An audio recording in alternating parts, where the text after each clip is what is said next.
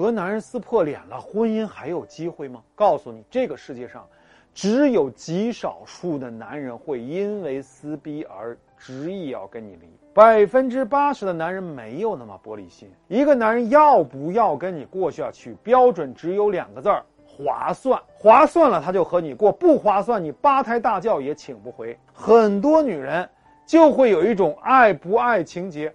他在咨询中会反复问我：“卢老师啊，男人都说不爱我了，都说对我没感情了，以后就凑合了，谁也别管谁了。你说我这个婚姻还有戏吗？”我说没戏。为什么呀？你活得这么简单，被男人当傻子耍，你的婚姻有什么戏啊？真正掌握幸福的女人，都是能够看穿、看透男人的。她知道男人在脑风期说的话都是放屁。重要的是，如果你会说话，随时可以扭转局面。怎么做？三句话。第一句话，复盘。我知道我们之前有很多话很丑陋。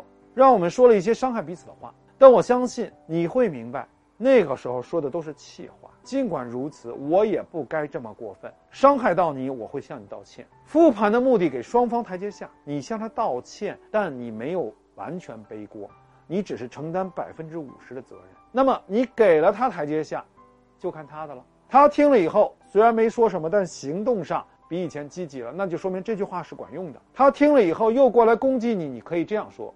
第二句话，控场，你对我置之不理，你对我恶言相向，我知道你心里的伤没好，没关系，等你气消了，我们再谈。记住，不要跟男人进入到无脑冲突的模式，两个人的情绪纠缠，只有撕而没有任何建设性沟通，这是最糟糕。